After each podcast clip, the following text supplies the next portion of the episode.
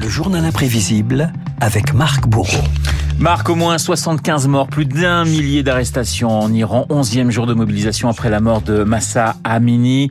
Euh, c'est la contestation du foulard, un mouvement né de la révolution islamique. Mais au fait, comment c'était l'Iran avant 1979 Grande question. Retour sur un relatif vent de liberté pour les femmes qui a soufflé pendant deux décennies.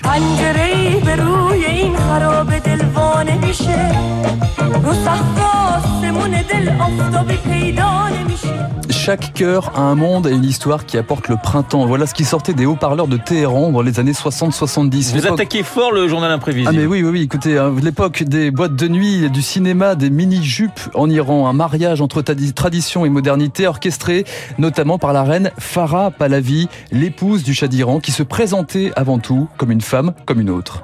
Je pourrais comparer cela à n'importe quel autre métier, doctoresse ou une architecte, qui devrait quand même se partager entre ce devoir de femme, de mère et en même temps son métier. Avec tout ce que j'ai à faire, je trouve tellement peu le temps de lire des livres et le peu de temps que j'ai, ça me remplit. Dernièrement, j'ai eu l'occasion de connaître euh, des poètes Aragon, Éluard et Prévert. J'ai été beaucoup, beaucoup impressionnée par leurs poèmes.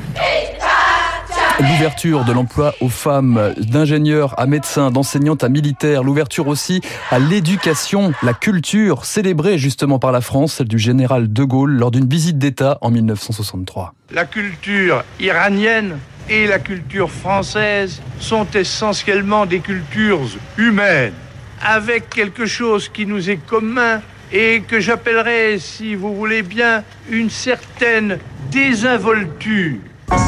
我听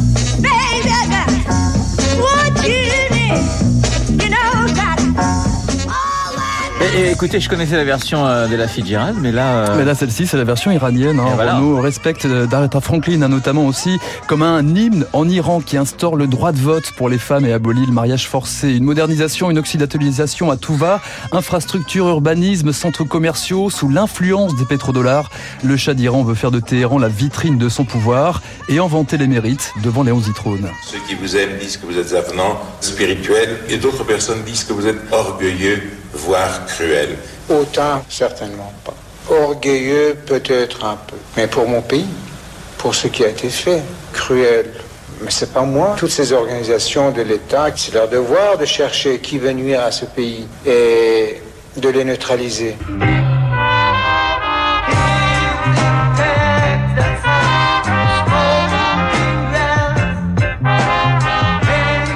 Car l'Iran, c'est aussi l'arbitraire, les prisons dont parle ouvertement cette chanson. L'Iran a deux vitesses, celle des villes et celle des campagnes, des laissés pour compte et des religieux dont les manifestations sont violemment réprimées.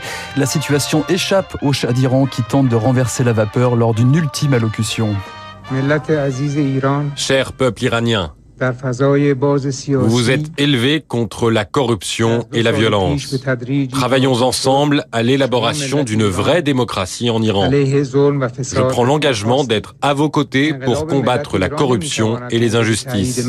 J'ai entendu la voix de votre révolution.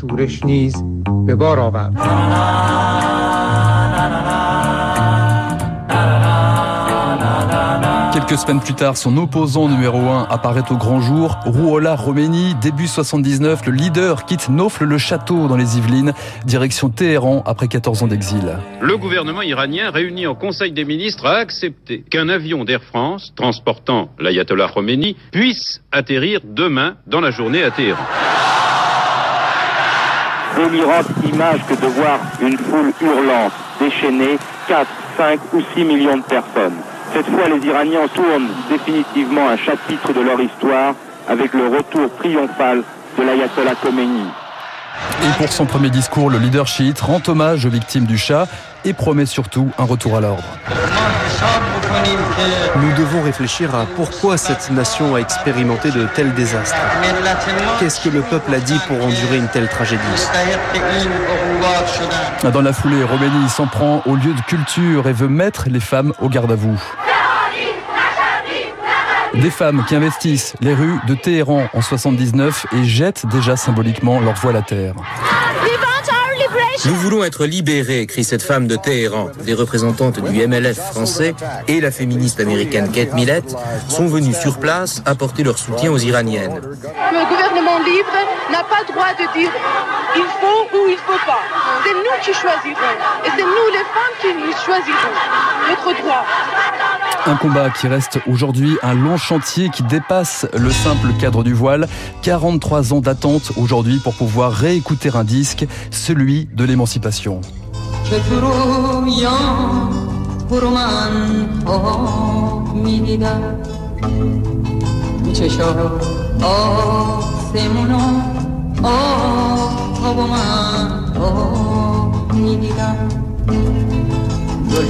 Le combat des femmes en Iran actuellement est un combat extrêmement difficile, mais c'est vrai que ça bouge pas mal du côté de, de Téhéran, affaire à suivre de très près. Tiens, vous savez que les Français avaient construit le métro à Téhéran. Si vous allez à Téhéran, mais c'est un métro français.